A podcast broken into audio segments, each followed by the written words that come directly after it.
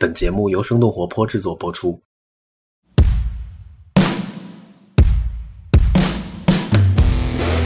大家好，欢迎收听反潮流俱乐部，我是迪卡普里辛。本期依然为大家带来疫情中的公司这个系列。今天的话题和网红们有关。在过去几年，网红对零售消费的影响越来越大，网红带货成为了品牌商们最好用的策略，甚至比明星同款更好用。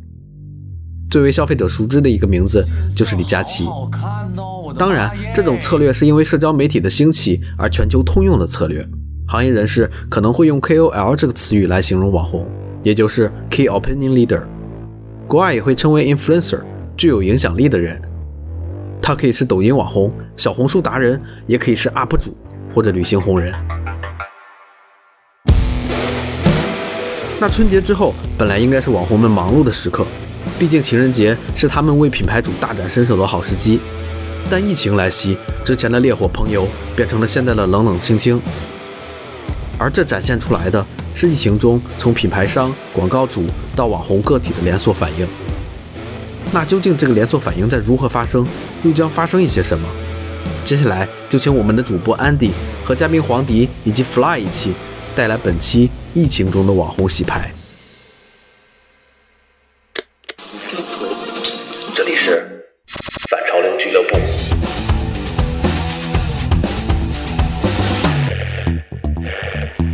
呃，欢迎大家来到最新一期的反潮流俱乐部。呃，我是 Andy，今天由我来担任客座主持。今天跟我们一起录制这期节目的两位嘉宾，一位是大家非常熟悉的黄迪，呃，还有一位是我的朋友，呃，从事公关行业多年的 Fly，也算是这个行业的业内人士。然后二位先跟大家打一个招呼吧。Hello，大家好，我是大家的老朋友黄迪，呃，又和大家见面了。呃，Hello，大家好，呃，我是第一次跟大家见面的 Fly。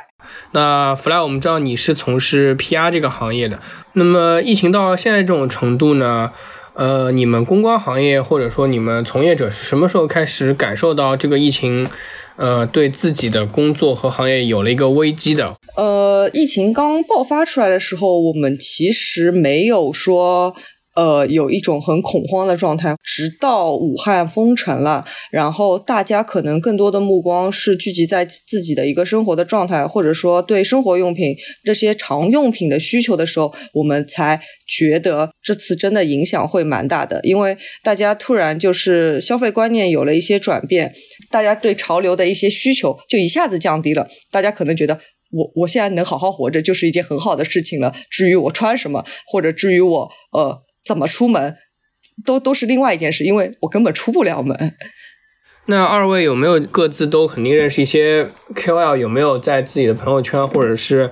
一些别的平台或者渠道上发掘自己平时认识这些 KOL？现在在这种疫情之下，处于大概是什么样一个状态？呃，我这边的话会有一些呃，原本要去参加纽约时装周的 KOL，有一部分人的话，因为品牌可能联系的比较早，然后现在已经在海外了。呃，特别是像纽约的话，其实如果是商务签证，时间还是蛮长的。呃，甚至可以说他比较幸运的躲过这次疫情，就是可以等到五月份再回来。嗯，但是目前什么时候有这个疫情的时间拐点，就谁都说不好。呃，特别是中美的航线现在已经呃。停了，然后他们在海外的话，心情也不见得会比在国内更加安定。那么有一部分人可能是还没有来得及呃出国，这个疫情已经爆发了，然后影响了他的行程。那么随之而来的就是一大笔这个呃收入的损失，因为本身一些比较国际化的 KOL，他就是指望这个一年两次的时装周，然后去露一个面，然后去去有一些品牌的合作。那么错过了这个比较好的时机，可能等到下一。次就是要到呃九月十月份的国际时装周这样，呃，那么一些呃专注于国内市场的 KOL 的话，他们比较重视的活动就是三月份的上海时装周。那么现在，呃，听到消息的话是已经取消了。我看有一些就是这个潮流方面的 KOL，他们好像在泰国或者日本，然后有接一些小的活或者进行一些创作，呃，就是好像是一个比较积极的生活状态。但是能看得出，呃，可能因为年龄比较小，他们的选择也会比较多。呃，我这边大概是这样的情况。呃，我来说一下我这边的情况吧。就是正常，呃，年后回来是 KOL 一个工作的高峰期，正好恰恰巧碰到了情人节这样很特殊的节日。呃，疫情爆发之后，很多 KOL 虽然会寄到品牌的，呃，会接到品牌的一些呃 brief，但是从我朋友圈我看到了一些 KOL 的状态是，他们明显呃没有前两年发内容的频率要高，或者发内容产出的东西要多。那还有一些就是可能说。一个半停滞的状态，因为他们也不知道客户这边呃会什么时候有更多自己的预算，或者说新的项目去做宣传，或者说呃以什么样的方式？因为传统的方式，就比如说我们呃拍摄植入，然后去做一些内容的输出这样的一个情况，那我们会知道现在你没有办法去出门，那这样。我没有办法去做一些拍摄的内容，那我只能做一个单纯的，我以现现有的素材去做一些内容的输出。这样的情况，其实品牌他们投了那么多 KOL，他们希望有不同的内容做产出。如果他们以单一的素材去做产出的话，那他们的内容其实是很重复的，所以这也是品牌不希望看到的。那个 Fly，你像你们的 KOL 有没有在这个期间就是冒死去外面拍摄的呢？我我我这边也是有啦，就是大家还是就有些品牌还是要继续做春夏的推广嘛，然后也会收到一些情人节单品，就是毕竟情人节大家都还是要过的。虽然我朋友圈一个都没有刷到大家出去吃饭的，都是在家过的，但是呃还是有 KOL 接活的嘛，包括一些情人节单品，包括一些春夏新的呃系列的推出，他们还是有进行拍摄，但是基本上都是在户外。我看这个照片，基本上也都是自己人。拍拍的应该也不是专业的，请摄影师跟他们去拍大片了吧？因为。还是活着最重要嘛？他们其实还蛮难的，就是这个这种情况下，呃，接到 brief 的次数会肯定会比之前少。那你品牌跟 KOL 之间也是有信任度的嘛？那我给如果给到你 brief，你你你拒绝的话，那品牌可能下次有预算，或者说疫情过去之后合作，他想起你之前拒绝过他是吧？嗯，他可能就心存芥蒂，就可能就合作就会没有那么顺畅嘛。那他还是考虑到之后的合作，他还是会有。KOL 去冒死去去做一些合作，或者说他可能都有可能这些合作是无偿的，就是要生存下去。因为他们其实他们的消费成本或者说生活的成本会比我们高，因为他们要保持要保持自己的一些时尚度啊，或者说呃要保持一些消费者他们的粉丝对他们的关注度，但他们会比较大牌新出的新的新品，他们都会自费的去买，那所以他们的生活生活成本会比正常人高出很多。他们如果不接活的话，就就活着都挺难的啦。啊，我我这我这也有，我这我有看朋友圈也有。对我知道摄影师没有人愿意去做这个事情了，包括自己 in house 的摄影师，人家也都怕死。然后，嗯，也有那个摄影师在年前就我认识摄影师推掉一些大单的，包括就是包括 Fendi 这样的大品牌找他拍摄，他也就直接 一个怕死为理由就不去了。那 Q 二有些是。被迫收到，像我们这两天，如果说情人节的话，有些 KOL 被迫收到了一些情人节单品，你还是要做一个拍摄的，也是冒死就戴着口罩出去拍摄，也都是存在的。基本上现在就是做 KOL，如果在疫情期间做 KOL，你的门槛可能更低一些，因为你都要戴着口罩，基本也没有人看得清你长什么样子。你要再戴个墨镜，戴戴个帽子呢，基本就只看身体了，不看不看脸了。所以说，我觉得也是比较拼的。那如果说这个疫情，我们现在看短期内如果不能马上结束，特别是我们知道湖北还很厉害。那如果说疫情短期不能结束，对你们 PR 行业和 KOL 自己的收入会不会有一定的影响？你觉得大概会是一个怎么样的比例？我可以告诉大家是，如果一个品牌做投放，如果是稍微头部一点的 KOL，它平均的不管是拍摄啊还是推送，它可能呃的价格是以。这肯定是以万万计算的嘛。那如果一个品牌是平均一下是五万的话，那可能他接到正常的一个 KOL，他手上的品牌至少会在十个左右，这就是五十。那现在的情况下，我在我看来，他们可能会至少折半，或者说打三折这样的情况。等于这样就变成了一个，如果对你们公关行业来说，我们可以觉得它是一个对你们公关公司的公关危机。虽然说这个公关危机不是你们自己造成的，但它确实也是一种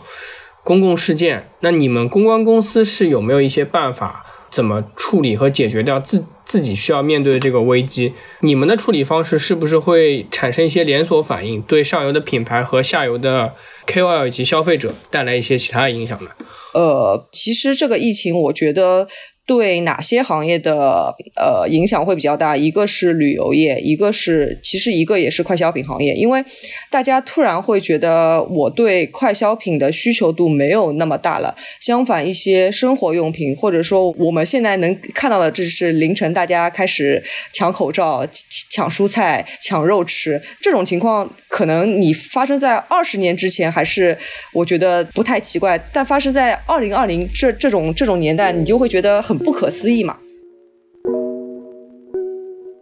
的确是因为这次春节，我我刚好去日本采购了一波时尚单品，然后想回来就是好好洋气一下，结果这这不是。对，结果全全都放在了家里。现在我就很后悔。我周围的朋友的话，呃，无论是时尚的也好，或者土的也好，都开始囤积一些必备品，比如说像酒精啊、食物，然后包括家里的家居用品。然后以前都没有去有有在意过这些东西，但是现在的话，基本所有的钱都花在这个上面。还有一个很大的就是线上教育，就是大家待在家里，然后突然发现其实精神食粮是最重要的。那么像互相法语啦，然后像 Keep 打卡这些，反而成为了就是我们现在消费的一个主流吧。就是我们这次也看到，就是媒体行业，呃，也有一些号，它就是做的非常好。比如说像人物啦，然后像就是一些财经类的报道，嗯，大家似乎就是都目光都追追，就是随着这个疫情，然后去 去追求这些热点。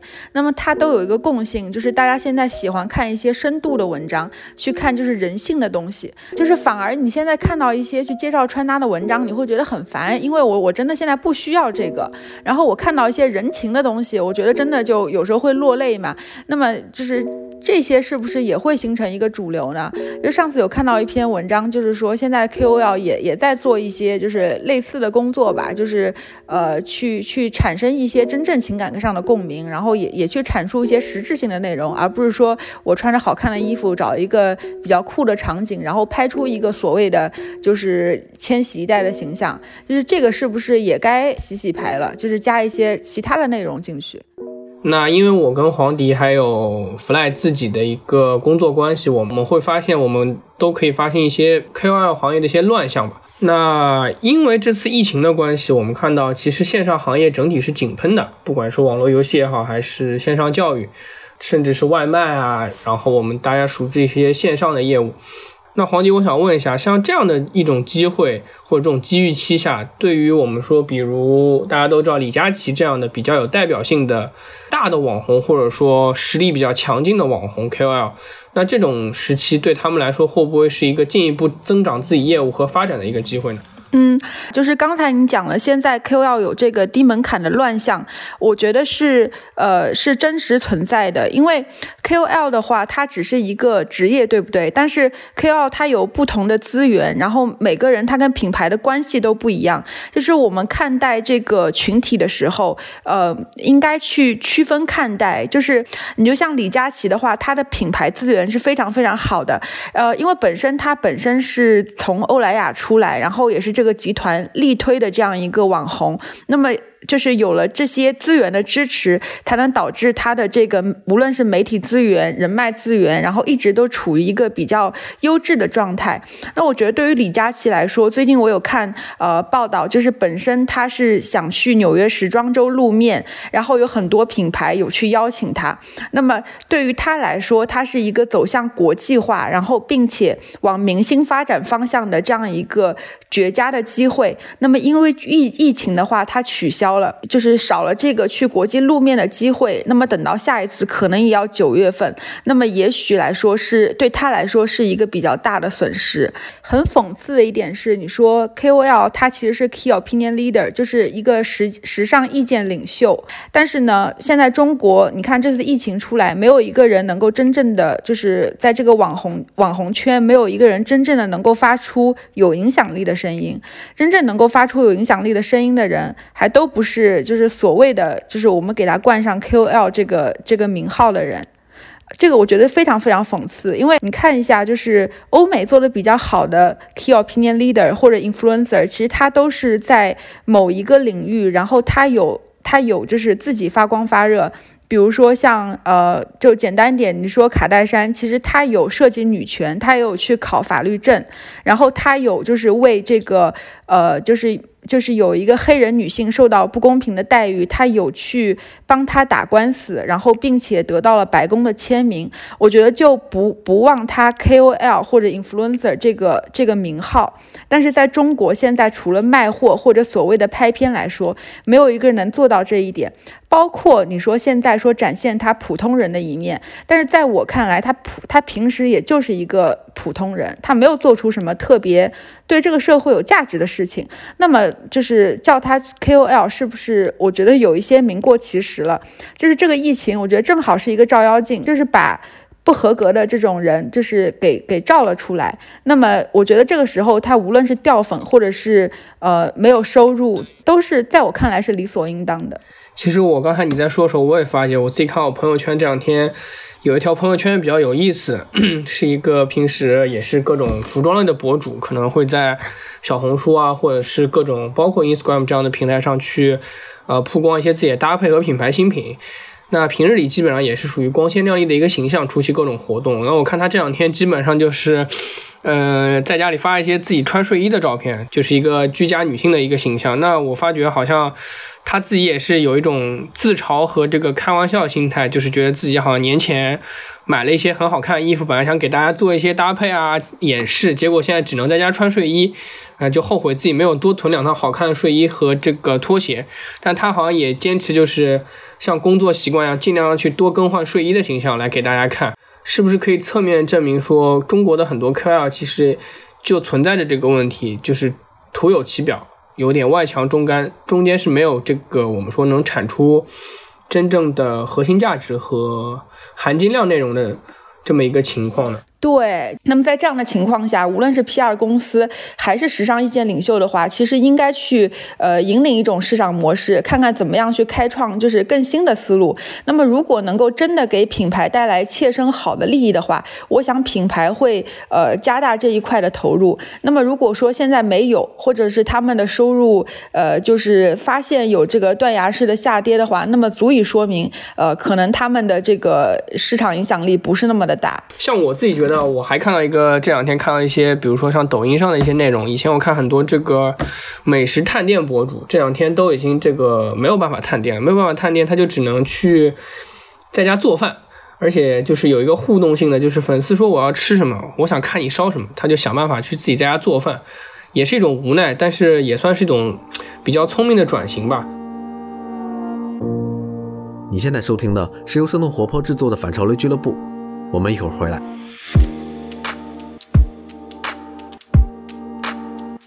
那如果你喜欢这档节目，可以在各大播客平台上给我们节目留言，不管是吐槽、反馈或者赞扬，你的留言我们都有认真在看。你也可以把本期节目转发给你的朋友们，这将对我们十分有帮助。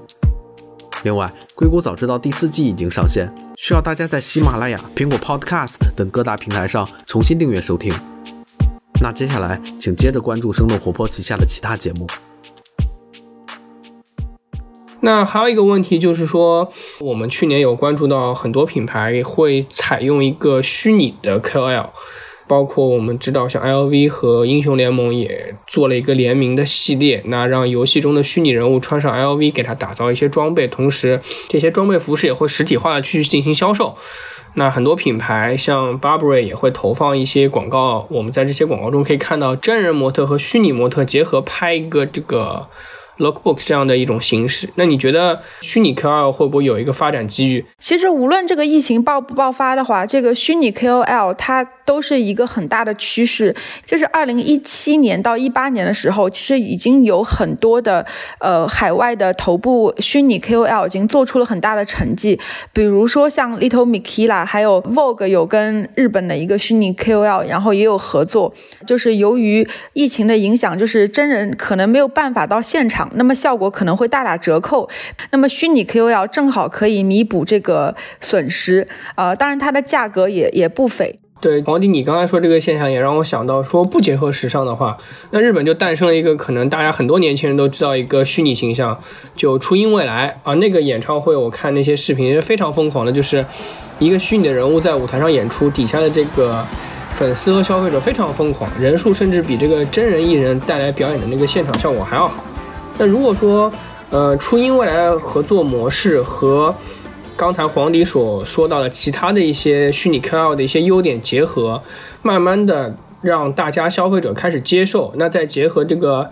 疫情期间品牌自身受到的损失，弗兰，你会不会觉得品牌会更加理性的去看待，呃，他们现在所使用这些真人的大流量 KOL？因为我先补充一下前面虚拟 KOL 我的一些看法，因为我是。其实不是一个宅女，那可以说，呃，无意间之前有跟朋友聊到说，他跟我说有一个叫洛天依的演唱会，我就很有兴趣，我就想洛天依是什么东西，我从来没有听到过，这是个什么东西，我就去百度了一下，然后我就看到他是一个类似于初音未来的，呃，怎么说一个虚拟的人物，然后我看到了一些很疯狂的，就类似于我只能在哔哩哔哩上面看到的一些，就是呃日本宅男就疯狂打 call 的那那种场景。就是大家有统一的口号，然后有统一的手势，就是左边画个龙，右边画个哇画条虫是吧？这这就是就是就是你这个场景，就是你你你你不能想象，就是你可能你你在自己的现实生活中就你从来没有看到过，你知道吗？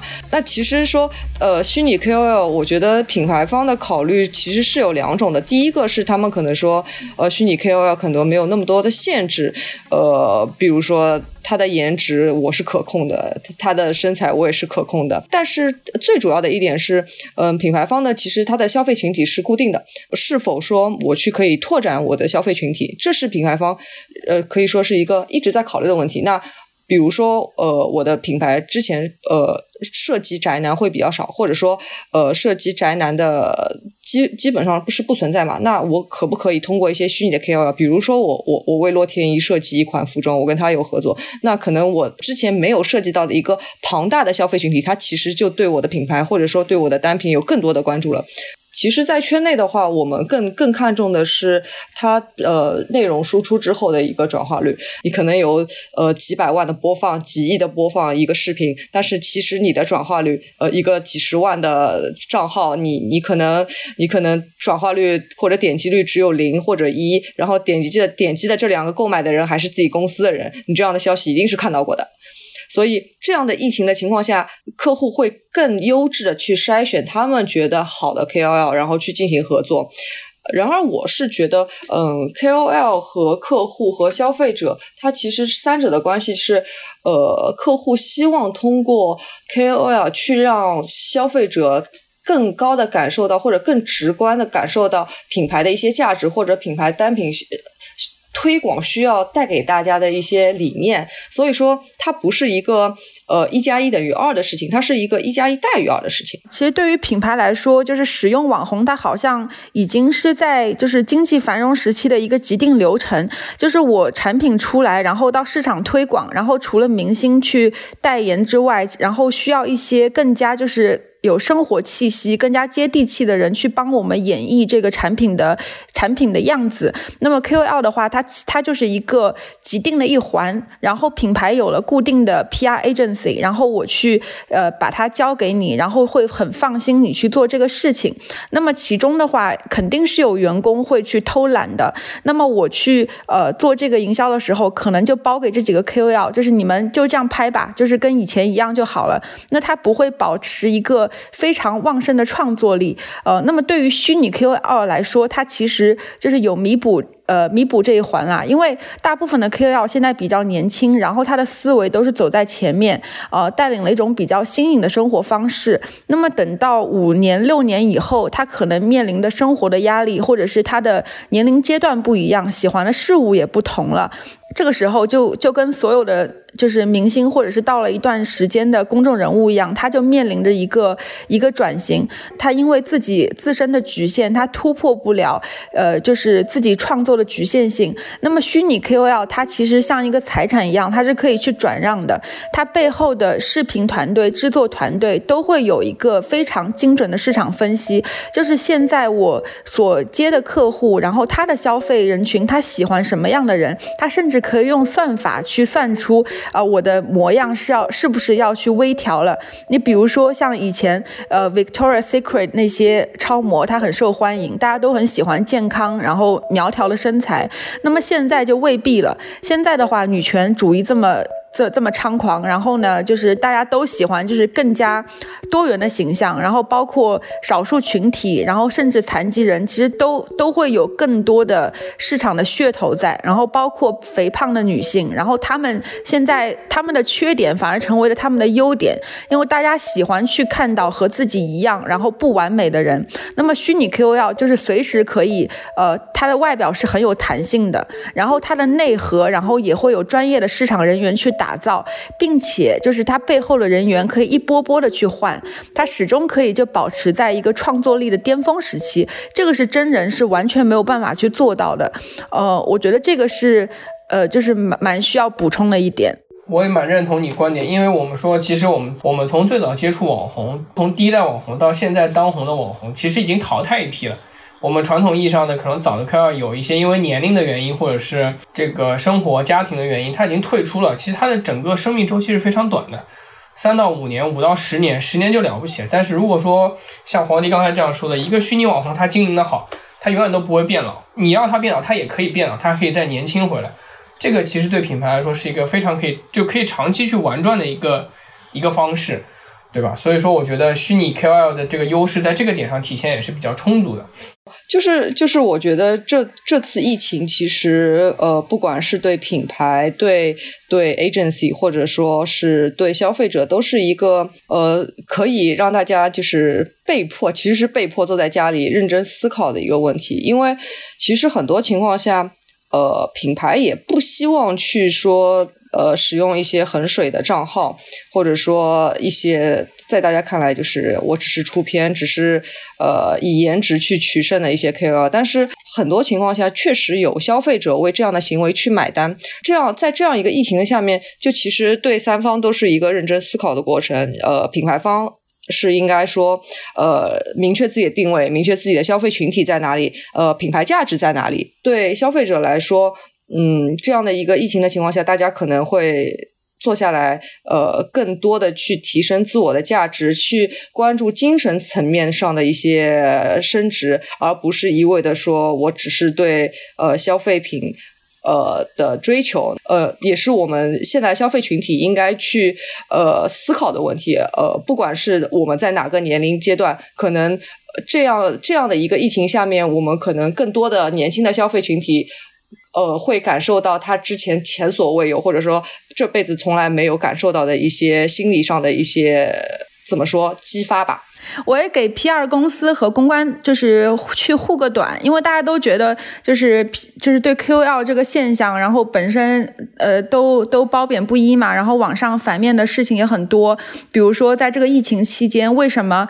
公关公司作为一个呃就是策划的这样的一个机构，不可以去迅速做出一些转型呢？但其实就是大家有所不知，就是所有的品牌它的市场规划，特别是时尚公司，那它提前一年就已经做好了的，然后它的市场预算会根据前一年的收支情况，就是即定下来。那么这个钱是必须要花出去的，然后怎么样去花，也需要有这个一年的规划，然后中间做出一些调整，其实呃都会比较的小一点。那么这个疫情是我们从来都没有去面对过的，然后面对这么大一个停工，然后包括很多的市场部的成员他没有办法到位，也没有办法现场的沟通，那么很多事情的话，他的确是没有办法去做出一个很快的反应机制啊、那这其其实时尚行业包括像网红圈也都是由人来呃去去主导的，呃，那么就是当人不能到位的时候，呃，其实很多事情也没有办法去做。然后其实我刚才有刷，就是我朋友圈一个玩的很好的网红经济的他的朋友圈，我觉得还挺感慨的。他发的朋友圈是新的一年有一万种可能，然后一个大笑，然后发了就是所有的品牌给他的礼物，他正在拆礼物，然后谢谢大家，感谢某某品牌某某品牌，就是非常非常欢快，然后觉得马上就能成一个大单了。然后一月二十九日，他在家里拍拍抖音视频，然后说无无聊就跳舞，哈哈哈哈哈。然后到了二月一日，变成离秃头不远了，就是在家就是真的是没有事干，然后也回不来，在外地。然后从二月六号开始，然后到二月九号，全在发去年一年的库存，去年他外拍的照片。然后，呃，昨天的时候，他发了一条说，疫情过后，我想做一个疯狂的人，近乎疯狂的追寻自己喜欢的所有，不指定不止境的折腾，希望能够重现肆意汪洋、超然耸动街头景象。呃，看了之后就觉得，的确是这人应该是快疯了，感觉。对，就快疯了。然后我也想借他的，就是之前写的一句话，然后来结束，就是我们今天的这个话题吧。他说：“闲只有在忙碌之后才是有意义的。对我感觉反正是应该是快疯了，嗯、反正就大家还是最重要的还是保护好自己的身体，千万不要感染这个病毒。那今天的反潮流俱乐部就到这里结束了，感谢两位嘉宾跟我们一起探讨这个问题，也希望大家能保护好自己，然后身体健康。”好，谢谢大家，谢谢大家，拜拜。拜拜。好了，以上就是本期反潮流俱乐部的内容。那如果你喜欢这档节目，可以分享给你的朋友，或者在苹果 Podcast、Spotify、喜马拉雅以及网易云音乐等平台上给我们评分留言，这将对我们十分有帮助。有任何问题，还可以发邮件给我们，邮件的地址是听 at 声 dot fm，t i n g at s h e n g dot fm。也欢迎你收听生动活泼的其他节目。那我们下期不见不散。